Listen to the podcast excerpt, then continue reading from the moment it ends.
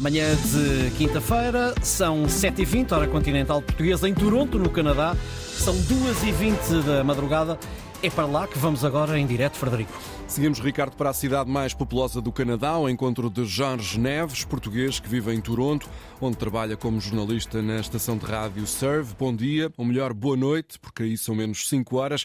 Toronto ainda recorda, Jorge, por estes dias, a festa de passagem de ano?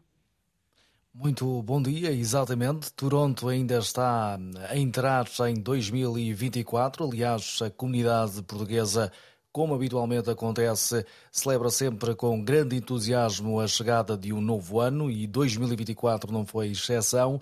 Foram muitos aqueles que aproveitaram os vários clubes e associações e se deslocaram para receber o ano novo exemplo, a Casa do Benfica de Toronto, a Casa do Alentejo, a Casa da Madeira, e só para mencionar algumas das organizações, encheram por completo para que eh, possamos dar as boas-vindas a 2024.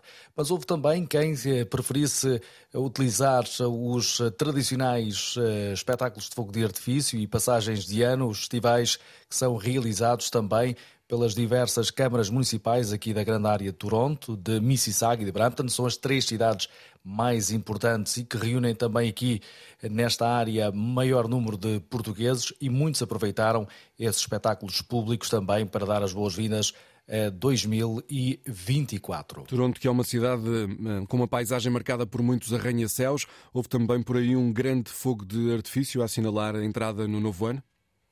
Eh, sim, há vários locais que são emblemáticos. Eh, o fogo de artifício eh, também na CN Tower, que é uma torre emblemática da cidade de Toronto.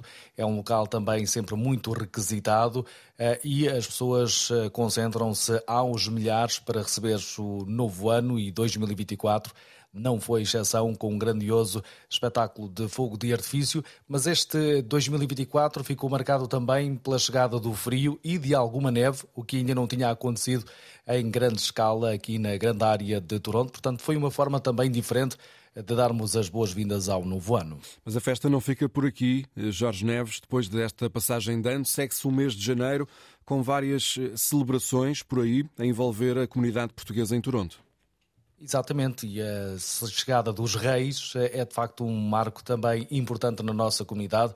São vários os grupos eh, que vão cantar a locais públicos, a estabelecimentos comerciais, mantendo essa tradição eh, dos reis. A Casa da Madeira, por exemplo, vai organizar já no próximo fim de semana a Festa dos Reis, também a Associação Migrante de Barcelos vai organizar um evento eh, relacionado com o Dia de Reis, ainda a Associação Cultural do Minho também vão estar em festa a assinalar esta data. E não se pense que janeiro é só uma festa dedicada aos reis, porque, por exemplo, a Casa das Beiras celebra neste mês de janeiro, mais precisamente no próximo dia 20, o seu 24º aniversário eh, e, portanto, são muitas as festas, muitos eventos eh, que eh, continuam a marcar também a comunidade portuguesa aqui em terras canadianas.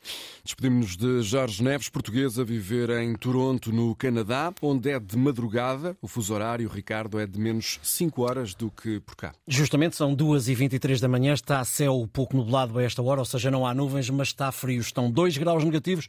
A máxima hoje para Toronto é de 1 positivo.